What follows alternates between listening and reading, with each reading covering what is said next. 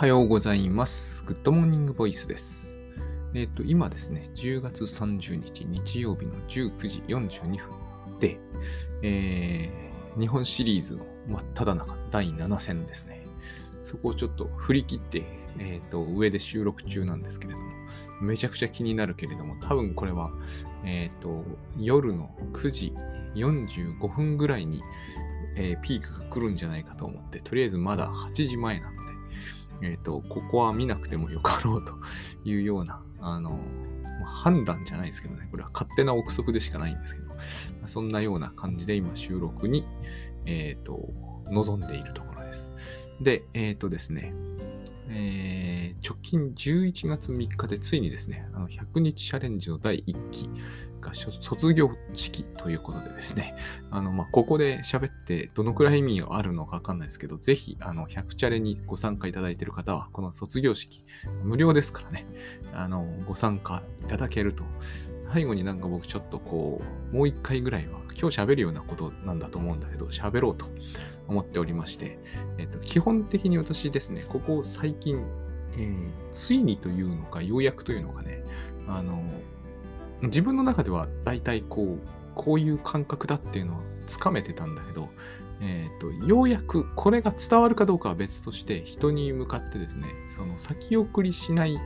えーなんていうんですかね、メンタル技法みたいなものをとりあえずお伝えできるようになったと思うんですね。あの、納得されるかどうかはまた別ですよ。だけれども、多分これに嘘はなかろうというところまでようやく来れたんで、この話を、えーとせっかく卒業式なのでですね、第2期、第3期も、12月早々にももう始めちゃう予定なので、そこでまた話しますけれどもね、まあ、とりあえず卒業式の時に、えっ、と、これを聞いていただくと多分納得がいかないはずで、なんかご質問出るんじゃないかと 期待しているんですよ。聞かれないとわからないんですよね。その何を答えるべきなのかというのが。えーということで、11月3日文化の日ね、4時から、えー100日チャレンジ卒業式。もう、これね、そそろそろ98日目ということで、まあ、100日ちゃんと全部ね、投稿していただいた方も結構いらっしゃいましたからね。非常に私は、そんな方はもう本当数えるほどしかいないんじゃないかぐらいに思ってたんですけど、えー結局最後の最後まで、えーとお付き合いいただきまして、大変、あの感銘を受けました。ありがとうございます。それでですね、今日お話ししたいのはつまりそのことなんですが、えっ、と、まあ、えーかき上げ塾の CM も、えーと先日、丸々1番組使ってお話ししましたけど、それにもすごくこう絡む話ではありまして、ただ今回の話は書くことだけではなくて、えーとまあ、タスクですよね。主にタスクと言っても、あの、トイレとか、あの、食事とかは先送り続けることは不可能ですからね。必ずやります。これが、実はすごく、実はね、すごく関係があるんですけれども、あの、例えばタスクにですね、誰それに連絡するとかっていうのを先送ってるとするじゃないですか。それって、えっ、と、辛いからとか、えー面倒だからって人は言うんだけど、それは真実じゃないと僕は思うんですよ。人に連絡するっていうのは、やっぱり、えーよほどそれに対するハードルとか衝撃、衝撃みたいなものを、えー感じてない限り、えっと、そんなに大変だから先を来るもんではないと思うんですね。えっと、連絡したくてしたくてたまらない人っているじゃないですか。例えばこう、恋人とかね。でも、なかなかできないってことあるじゃないですか。それは、えーする気持ちが足りないとかではないですよね。するのが怖いからじゃないですか。僕は実はですね、えっ、と、いろんな理由が、理由やいきさつがそこにあるにせよ、えー繰り返し先送ってる対象は怖いから以外の理由は本当はないんだろうなと思うんですよ。ただ、怖いと言っても、その先を送る対象それ自体が今みたいにこう恋人への、え連絡が怖いっていうのと、えー例えばですけれども、そうだな、部屋の片付けが怖いっていうのは話が全く違うとは思うんですね。だけど、そこに怖さはあってですね、その怖さは、えー怖さ自体が問題なケースもあるし、え怖さじゃないものが問題になっちゃうケースもあるんだけど、どっちにしても怖いっていうことが、えーと深くから食い込んできているというか、その絡まってきているという感じはあるんですよね。で、え、ー、と、結論から言っちゃうというか、結論がそもそも奇妙に聞こえると思うんですけど、手元にですね、フェアバーンという人の人格の精神分析学という、え、また異様にお堅いですね。これでも文庫なんですよ。えっ、ー、と、講談社学術文庫で、このですね、201ページ目に大変重要な図が、僕はなんでこういうのをですね、こう、不意に見失ってたのかが不思議なんですけど、ここにですね、あるんですよ。僕がずっとお伝えしたかった内容が図示されているという、多分そういうふうには多分誰も考えてくださらないだろうし、あの精神分析の専門家の人が聞いても、はぁって感じだと思うんですけど、僕の中ではこれでいいんですよ。僕にとってですね、精神分析っていうのはこういうふうに使うためのものなんですね。体系だった理解はしたいと思ってるんだけど、え、ー、と、僕はやっぱりこう、精神分析受けたことも、え、ー、と、ないし、えー、多分精神分析家になれるということもないので、結局こう断片的に扱うことになるんですよね。でこういうのはダメなのかもしれないんだけど、もういいことにしちゃってるんですよ。僕の中で勝手にですね。ここがですね、あの、あれなんですよ。えっ、ー、と、なんていうのかな、オーソリティというものでない、えー、つまり何何者でもないものが持つメリットだと思うんですよね。先日ね、あの、東畑海人さんの、その、彼は私塾ってよくおっしゃってるんですけどね。まあ、よくは言ってないか、時々言ってるんですけど、そのオンラインの、ね、授業を受けてるんですよ。お金払ってるんですよ。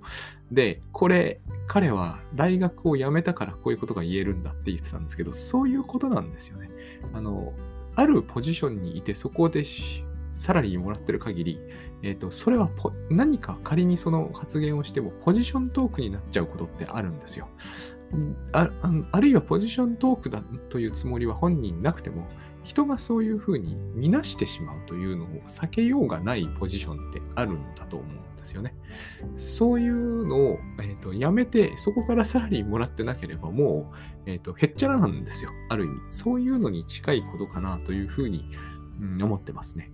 で、えっ、と、このね、えー、図の中のど真ん中にセントラル英語。僕、この言葉がダメだというか、この言葉が無理があるって思うんですよ。中心自我って書いてあるんですけど、この中心自我は何を依拠して中心自我なんだよって思うんですよね。こう、自我、自我に中心があるのかどうかすらも怪しいものなのに、さらにその自我の中心はこれですって言っちゃうっていう、その根拠は何なんだろうっていうのはあるんだけど、えっ、ー、と、でもこの図の中心自我っていうのは、やっぱり非常に重要ででしてね、この中心自我がですね、最近よく僕が話題にしてるんですけど、えっ、ー、と、いい対象と悪い対象っていうか、えー、好きな対象と嫌いな対象というものに、こう、えっ、ー、と、なんて言えばいいんですかね、切り裂かれるというか、引き裂かれるという感じがあるんですよね。で、その好きな対象っていうのは何でもいいんですけど、例えば甘いものとか、えっ、ー、と、まあ、ひどいケースになってくるとギャンブルとかになってくるんだけど、とにかくこう、魅了、魅了されちゃうんですよね、その対象に。で、これが、えー、悪いんですよ。つまり、この魅了される結果として、必ずこう、現実のですね、センターから外れて、このセンターってのは、じゃあなんでそれがセンターなの？モラルなのって言われると困っちゃうんだけど、えっ、ー、と、つまりですね、えーここで北山治さんという人がマッチ売りの症状を出してくるんだけど、あのー、つまりこの魅惑的な対象の魅惑というものはイリュージョンだからなんですよ。えっ、ー、と、センターじゃないところにあるものはイリュージョンだからセンターじゃないんですよ。このセンター、セントラルなエゴっていうのは現実に唯一存在できる私みたいなイメージで、えっ、ー、と、これはですね、面白くもなんともないんですね。あの、面白くもなんともないっていうのも非常に語弊があるんですけど、馬場玲子さんが自我心理学で、あの、私が教科書というふうに言ってるんですけど、自我心理学の教科書みたいな本を書いてる馬場玲子さんが言う言い方を使うとですね、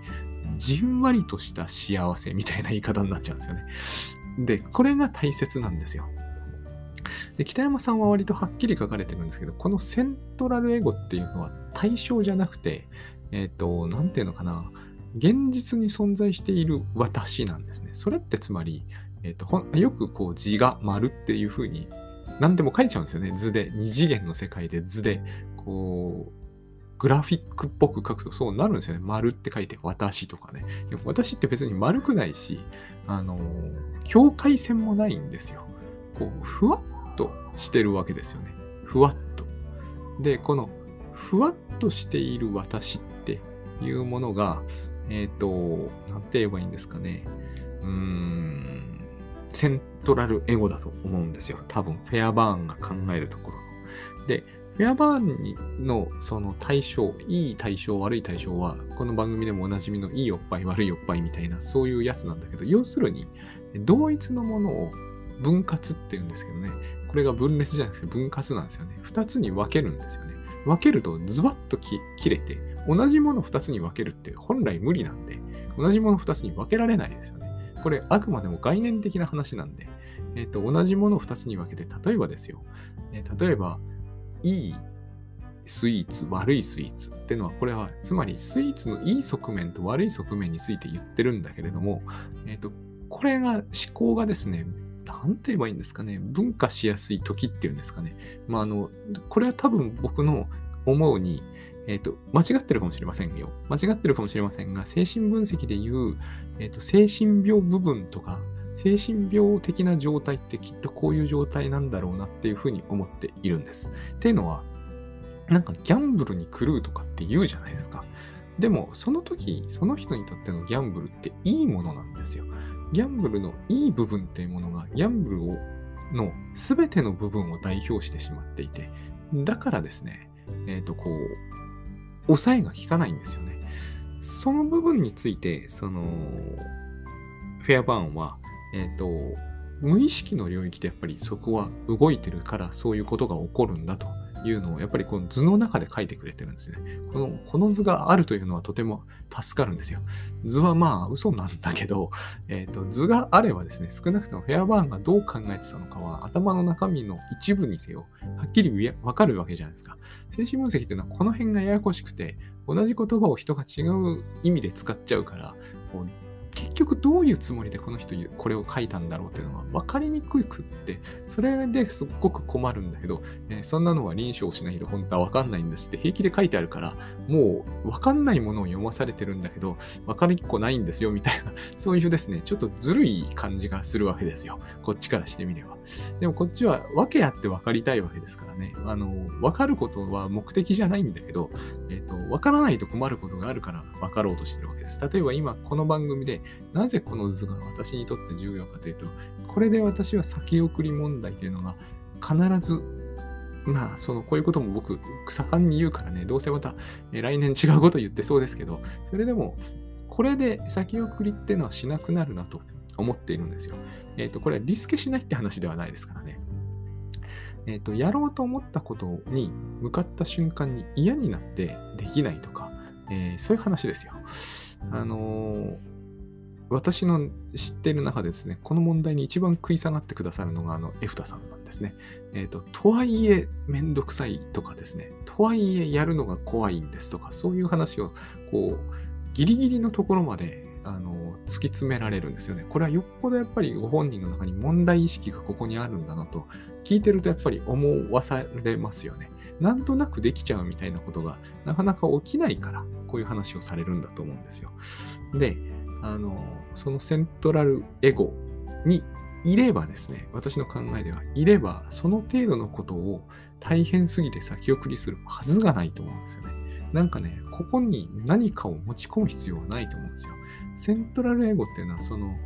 あの、ババレイコさん流に言う、じんわりとした自己の感じとか、ふんわりとした自分の感じってもので、でこれでやれるんですよね。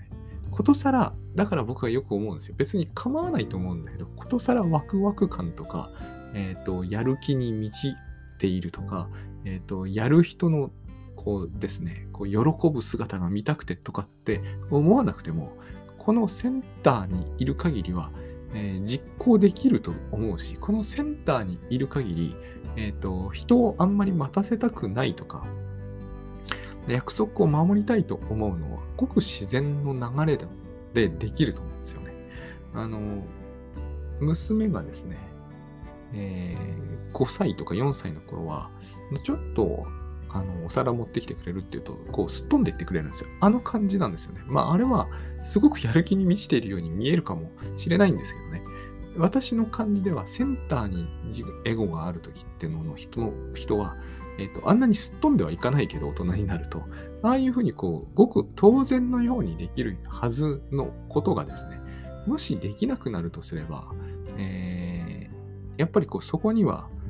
そう、ハードルの変な高さがあって、で、そのハードルの変な高さって作り出されてるものだというふうに思うわけですね。で、えっ、ー、と、この僕の考えですよ、これも。間違ってるかもこれもわかんないですけど、このセンターにいられるというのが、グッドバイブス流に言う心の平安なんですよ。そして大事なのは、この状態は黙ってて平黙ってて永続するようなものではないんですよ。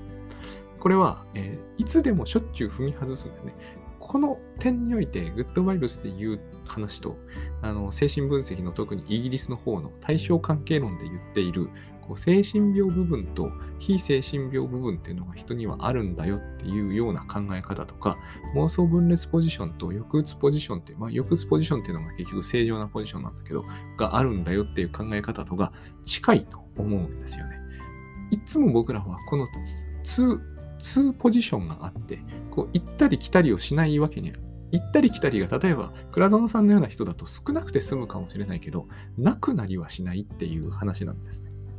どっちかのポジションに永遠にいられるようなメソッドとかではないと思うんですよ。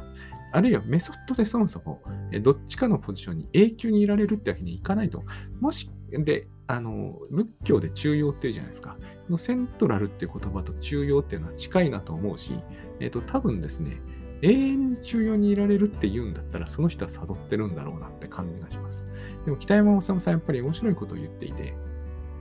あの、うさぎと亀の話を持ち出すんですよね。で、うさぎと亀のあの話は結局、うさぎが圧倒的に強いんだけど、最後は亀が勝つじゃないですか。あの亀にでもな自分がずっとセンターとしているっていう状態が、まあいいんだけれども、えっ、ー、と、うさぎが本当の意味で負けてしまうというのは現代社会ではありえないんだっていうことを書くんですよね。つまり永遠に競争してなきゃいけないわけですよ。で、呪いんだけど、えー、グズのように言われるんだけど、実は賢明な亀が、えっ、ー、と、最後は勝つんだと思って、で、亀であり、あり続ける、そういうなんかこう勇気をくれる物語みたいにして読みましょうねみたいな感じで書いていて、そういう話なんですよね、これはね。あの、うさぎポジションに行かなきゃなんないことってあって、えー、ぴょんぴょん跳ねるんですよ、そういう時は。でも、亀ポジションに戻れるというのが大事で、なぜかというと、うさぎポジションっていうのは要するに、えーと、イリュージョンだから。で、えーと、このイリュージョンに永久にいようねっていう発想が世の中にはあるんだけれども、そのポジションは、えー、イリュージョンなんで永遠にはいられないんですよね。いられるっていうあの話もあるんだけど、それは多分本当じゃないんだと思うんですよ。だから寝ちゃうんですよね。まあ、あれはあのお話ですけど。で、あの、さっきから散々言っているそのセンターにいたいんだけれども、えー、このセンターにいる私を絶えず誘惑してくるのが、まあ、魅惑的な、この場合誘惑するっていう風に書いてるから、ヘアバーンはまさにそういう感じなんですけど、つまり、いい対象とかいうやつは良くないわけですね。えっ、ー、と、人を引っ掛けるんですよ。いい雰囲気で。いい感じでいたいとかって言うじゃないですか。私、あれ、昔からダメだなと思ってたんですね。いい感じの私でいられればいいって言うんだけど、いい感じでいられればいいっていう話をタスク管理に持ち込むと何が起こるかというと、いい感じでないときは仕事しなくなるんですよね。私あれは絶対おかしいと思うんですよ。大体私の腰痛って慢性的なものところがあるし、あの、目がシュパシュパするとかもほぼ慢性的な感じがするんですよ。しかも私はアトピー持ちでしたから、あの、肌どっかしょっちゅうほぼ絶え間なく痒いわけですよ。いい感じを待ってたら仕事永遠にしないんですよ。私のような人間は。でもタスクシュートっていうのは非常に大事なことを教えてくれて、でもあんた物食べるよねっていうことなんですよ。腰が痛くて目がシパシパして肌痒くても物は喜んで食べるよねと。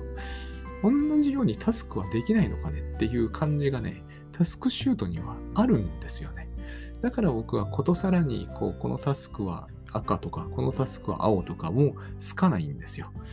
一応こう今 あの、タスクシュートクラウドは、モードっていうので色変えられるところまであるんで、えっ、ー、と、趣味で色変えたりはするんだけれども、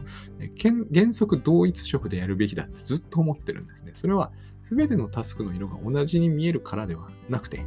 えっ、ー、と、すべてのタスクに対して、一番その、なんて言うんですかね、まあ、セントラルエゴで今日は行こう。セントラルエゴでえーと、向かっていくのが理想的な感じが僕はやっぱりするんですね。ここで理想とか言っちゃってますけどね。あのー、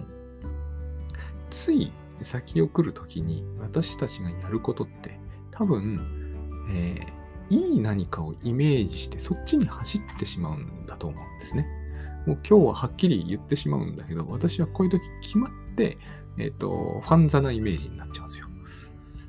これがよく感じちゃうんですよね。で、問題なのはですね、それが悪いってことじゃないんですよ。えっ、ー、と、なぜそこに行っちゃいけないの？モラルなのって言われると困るんだけれども、そうではなくて、この E は癖者だってことなんですよ。この E に、えっ、ー、と、そうだな、僕の場合、平均で時間を測ってるんで、えー、これまで27、8分なんだけど、27、8分そっちに行くじゃないですか。あえてこれを脱線、まあ脱線と言ってもいいかセンターだから、脱線したと言ってしまいますけれども、そうやって最初に行くときは、これを悪いとは思ってないんですよ、それほど。むしろいいんですよ。あの、お酒やめられない人が、でもこれ、今日だけだからって言って飲むときとか、えっ、ー、と、どうしても甘いものが食べ、あの、抑えられないとかいうときによく見えるじゃないですか、絶対に。抑えられないぐらいなわけですからね。あるいはその、まあ、ギャンブルでもいいですよ。お金がこう、わーっと入ってきたいいイメージって悪くないじゃないですか。絶対に。で、27、8分脱線した後に、すっかりその対象はなんかですね、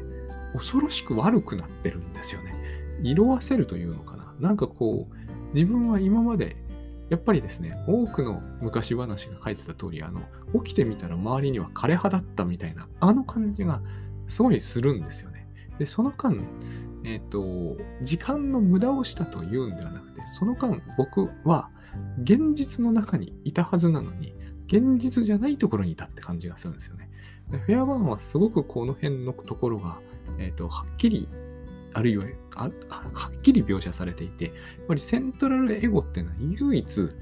まあ、この名前は私はいいと思わないんだけど、セントラルエゴっていうのは唯一現実に関わってるんですよ。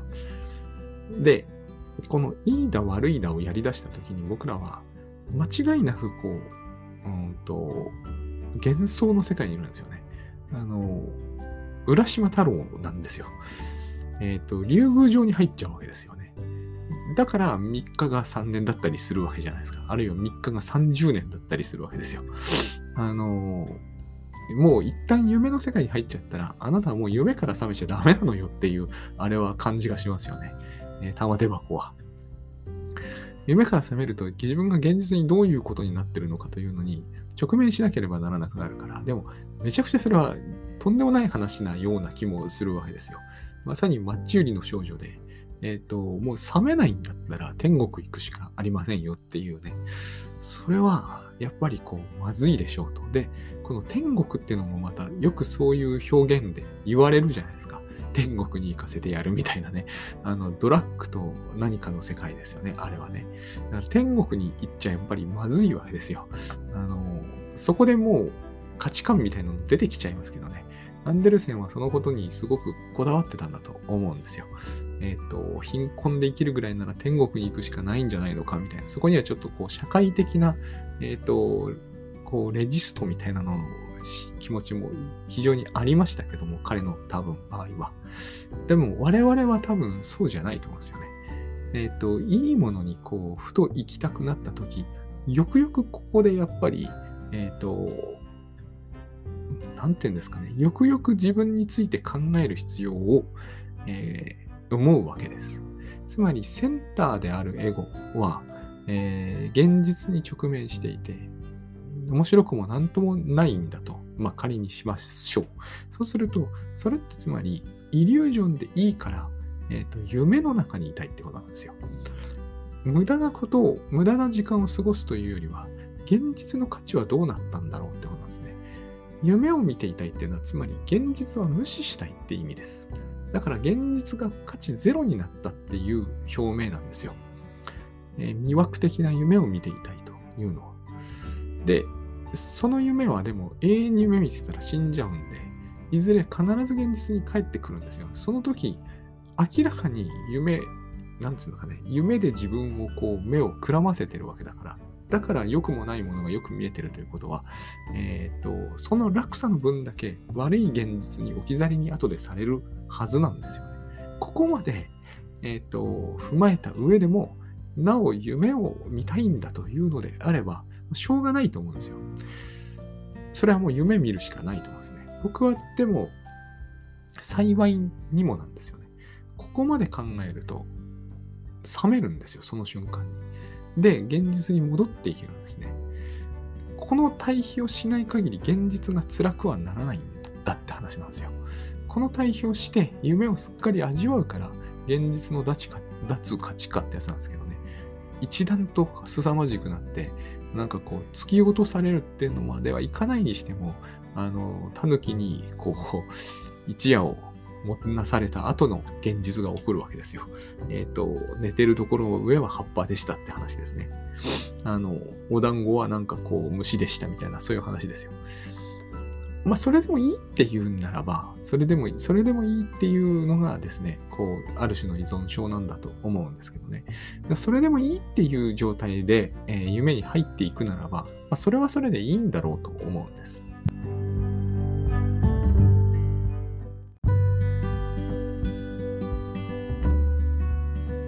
で、なんですよ。で、あの、僕は先送りを、ここ、このフェアバーンのこれを、この図を見てですね、えー、っと、まずこういうことだろうと。アンコンシャスネスのレベルにいい悪いも、両方置いてあるということからしてもですね、えー、っと、いいものに行くとき、僕ら無意識じゃないですよね。僕、ここをよくよく考えたんですよ。ここに、えっ、と、無意識とか全意識って書いてあるだろうかと。思ってこの図を探したんですよ。最初僕フェアワンだと思ってなくて、これクラインだと思ってたんで、クラインの本ずっと探してて全然見つからなくて困ってたんだけど、えっと、北山さんの本たまたま読んでたら、フェアバーンの本に書いてあるっていうふうに書いてあったんですよ。で、で、フェアバーンの本を読んだはずだなと思ってずっと探していたら、何のことはない、こう、ページに折り目がついてあって、超重要みたいな顔をしていたんですよ。そこにレシートまで挟まっててね。そこでなんですよ。なんでこういう資格が起こるんだろうっていうのも面白いんだけど、まあ、とりあえずいいとして、えっ、ー、と、いいものに、えっ、ー、と、行っちゃうのは無意識じゃないんですよね。いいギャンブルに行くために、パチンコ屋に並ぶとか、えー、いいアルコールに浸るためにお酒買ってくるとか、無意識でやってないじゃないですか。ポイントは、良さをそこに見ている、その良さを見させる力が無意識に働くわけです。だから、ここは気をつけなければどうにもならなくて、えっと、だから私は、こう、ワクワク感とか言った時に、うーんって思うんですよ。人事だからね、究極的には。えっ、と、お客様だとしても、僕自身のことじゃないから、ワクワク感に向かっていって悪いわけじゃないって思うじゃないですか。悪いわけじゃないんだけど、ワクワク感かって思うんですよ、やっぱり。それっていい対象だからね。ほとんどの場合そうだから。えっ、と、ワクワク感に向かうということは、多分何かを先送ることになるんですよ。何かをやろうとした時ってワクワクしないんですよね、私の実感では。全くしないんですよ。えっ、と、これが倉園さんの言う平安とか中庸と完全に一致するのかわかんないんだけど、僕の感じではもっとこう、うーんと、穏やかなんですよね。で、えっ、ー、と、これはパパレイコさんがよく書くことなんだけど、境界霊人格構造というものを心に持っている人にとっては、この穏やかな感じというものは、恐怖あるいは空虚だという、つまり、えっ、ー、と、ある意味では、そういう心理状態って確かにあって、なんていうのかな、二日酔いの時の、その、何にも、なんかこう、何に向かってもいけない時の感じってあるじゃないですか。舌はザラザラするし、水飲んでもなんかすっきりしないしみたいな、ああいう感覚の人にとっては、こう、いいも悪いもないこのニュートラルな世界っていうのは、えー、辛いのかもしれないんですね。で、で、えー、嫌なタスクに向かおうとした時ってこういう感じになるんだろうなって思うんですよ。でも、えー、二日酔いならどうにもなんないんだけど、この、えっ、ー、とですね、えー、ニュートラルなはずのものが悪く感じるというか、虚しく感じるというか、えっ、ー、と、なんかこう、憎らしく感じるときは、えー、憎らしく感じるってケースは多いと思うんだけど、あの、完全にイリュージョンだと僕は思うんですね。えこれは、えー、悪い対象の方に、今度は、えー、悪い、悪い対象に、えー、対象を見させるというか、現実を見させる無意識の力が機能しちゃっているんですよ。ギャンブルに引っ掛けるときは、これが魅惑する、つまり物をいい対象化する、えーと、ワクワクさせる、そういう無意識の力のせいで、え、ー、と、変に、えー、僕の場合はファンザとかがね、変にキラキラしちゃうんですよ。ここに行けば、あ、もう一つある。この魅惑する対象は僕に万能感を与えてくれるんですよね。これ変な話なんですよ。多分でも僕あると思う。多分お酒がやめられない人は酒を飲むと自分が万能になったような気に浸れるっていう、その予感があるからやめられないんだと思うんですよ。あの、ギャンブルは僕はちょっとわかんないんですけどね。でもギャンブルすると自分は万能だとか全能だとかいう感じを抱ける何かがあるんじゃないかなっていうふうに思います。これがですね、うっすらとある時にそれに引っかかるんだけど、この真逆ってつまり無能感じゃないですか。完全な。この無能感に、つまり、このセンターから外れた時はどっちかに行かなきゃならないですね。だから、えー、白黒思考になるんです。完璧主義だったりね。完璧にできるか何もできないかみたいになるのって変じゃないですか。そのどっちでもないことしか我々はできないはずなんだけれども、えそのどっちかしかできないことになっちゃうんですよ。完璧でなければ無能なんですね。えっと、これが、えー、も一番軽く出た時に起こるのが、多分僕が思うにヒステリーと脅迫なんだと思うんですね。脅迫というのは部屋がきれいに片付いているか、えっと、どこかにゴミが落ちている残念な状態かのどっちかしかないっていう話じゃないですか。だから、えっと、完璧をどうしても思考してしまうんですよ。でもこれはまあかなり緩やかな感じなんですね。これが非常にひどくなると、完璧の世界に行って、つまりマッチを吸って天国に行くか、さもなければもう、えー、雪の中、靴もない状態で取り残されるかのどっちかを選べ感になるわけですよ。これであれば、一時でもいいから夢見るしかないって思うのは当然だとも思うんですよね。でも、えー、繰り返しになりますが、私たちはそこの状況には置かれてないと思うんで、えっ、ー、と、ひどいって言っても、えー、せいぜい自分は無能だくらいだと思うんですよ。これ辛いのはわかります。これから仕事しようというのに自分無能だというんでは、え、仕事に圧倒される。これがハードルの高さを生んでるんだけど、これは間違いなくイリュージョンなんですよ。僕らはセントラルエゴになってる時が最強だから、えっ、ー、と、この話はいつか別のところでもうちょっと詳しくする必要があるんですけどね。で、えー、加えて、えー、今日は簡易に言いますけれども、これフェアバーンの図にない問題として、これをウィニコットが補ってくれてると僕の頭の中では勝手に補ってるんですよね。これもまた専門家には怒られるかもしれないけど、僕はこういう飛躍をしてもいいんですよ。素人だから。で、フェアバーンの言うセントラルエゴを包んでいるのが環境としての母親なんですよ。環境としての母親とセントラルのエゴはセットじゃないといけないんですね。これで僕らはえーと、このニュートラルな現実にいる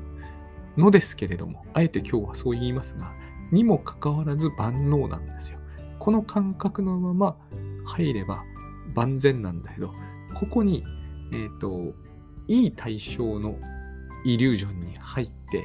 自分を完全にしようって考えた瞬間に、えー、転落した後に完全に丸裸で無能な自分がそこに置き去りにされる。これは悪い自分のイリュージョンなんですよ。決してこれがニュートラルではないんですね。ニュートラルな私というのは、えっ、ー、と、支援者がいるんですよ。環境としての母親という。私の本当のお母さんは助けてくれませんでしたというのはこの際なしにして、そういうことではないんですよ。例えば空気があるでしょうっていう話なんですよ。空気ないと死んじゃうじゃないですか。宇宙で空気あるところってごく限られてますからね。地球の表層だけですからね。空気があるでしょうってことなんです。あえて言うならね。えっ、ー、と、あと水もありますよね。多分、日本に暮らしていれば。飲める水があると。これらとセットで僕らはあの最強なんですよ。少なくともその目の前にあるタスクが片付けられないほど弱いってことは絶対ないんです。そういうふうに思えるって時は、すでに、えーと、イリュージョンどっぷりだってことです。だから、いらないんですよ。その自分を万能にする、えー、魅惑の薬の何かとか、えっ、ー、と、映像とか、そういうのはいらないんですよ。なくても大丈夫だから。で、その、これから現実に向かおうという時に、その現実の価値をゼロにしたりしなければ、悪いイリュージョン使うとこれ簡単にゼロになるんで、すごい簡単になるんですよ。そういうイリュージョンにまた浸りながら、えー、SNS とか見ればすぐわかります。この、どれほど、あの、多くの、なんていうんですかね、意味付けとイリュージョンを使って、えー、脱価値化が図られているかと。いや、それは現実そのものではないかっていう脱価値化なんですよ。現実の価値というものをぐっと切り下げておくと。あの、木星の表面とかでは僕ら本当に絶対生きられませんからね。現実の価値っていうのは、今生きている現実の価値っていうのは大変高いと思うんですよね。で、その大変高いというのが、なんていうんですかね、この大変高い、その、現実というセントラルエゴと一緒に、えー、環境としての母親に包まれているこの大変価値の高い現実と、えー、現実をいいと悪いに分けたその分割したものの見方ってのは両立しないんですね。どっちかのポジションに、えーと、行ってしまうんです。だから精神病部分と非精神病部分なんですよ。両立しないじゃないですか、この2つの状態は。あのー、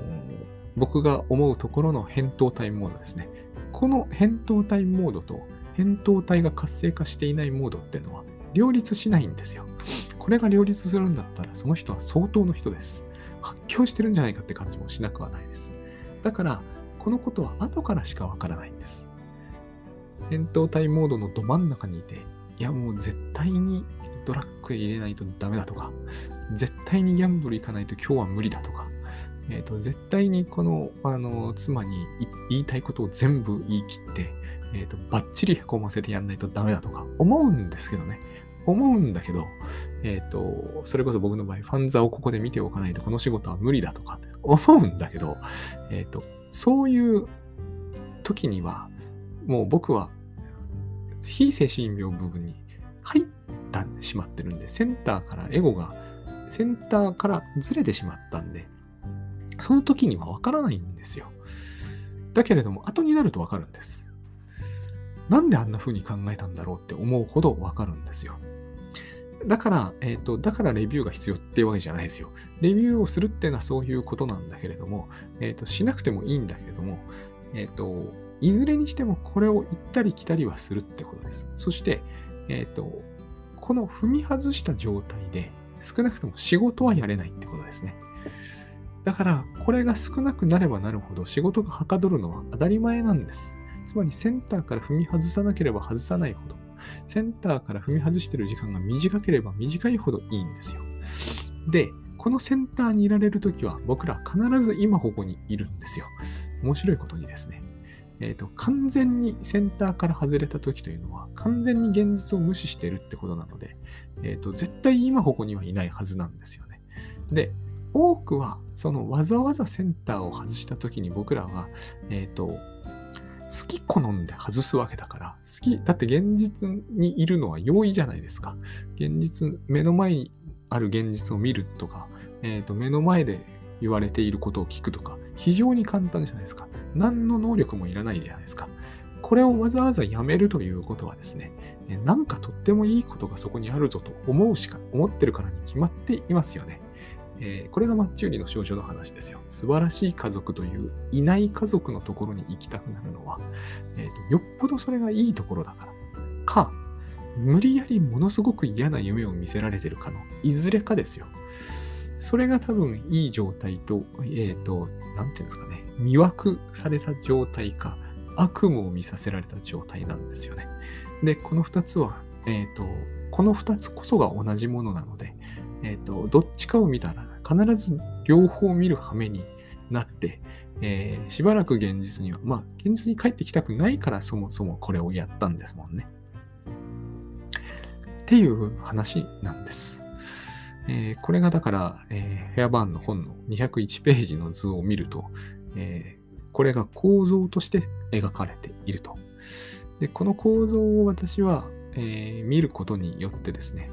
いや、これは絶対センターにいなきゃダメだろうと。少なくともこのセンターにいないときに、仕事が進むはずがないよねと。だって、えー、センターじゃないところは無意識の領域に置かれてるわけですからね。無意識に仕事進めてたら変ですよね。無意識に仕事が進められるって言うんだったら、えっ、ー、と、寝てればその間勝手に仕事を進めるってことになってしまいますからね。私はそれは信じられないので、えっ、ー、と、起きてるしかないなってやっぱ思うんですよ。仕事を進めるんだったら。そしてこれは、あの、この図を見ればわかるんですけど、決してそんなに辛いはずはない。これが辛い時は、えー、繰り返しになっちゃいますけれども、悪夢を見ているせいなんですよね。もうすでにその段階で仕事をしていないに等しいんですよ。万が一、え無理やりその状態で仕事をしていたとしてもですね、多分それは仕事にはなってないんだろうと思いますね。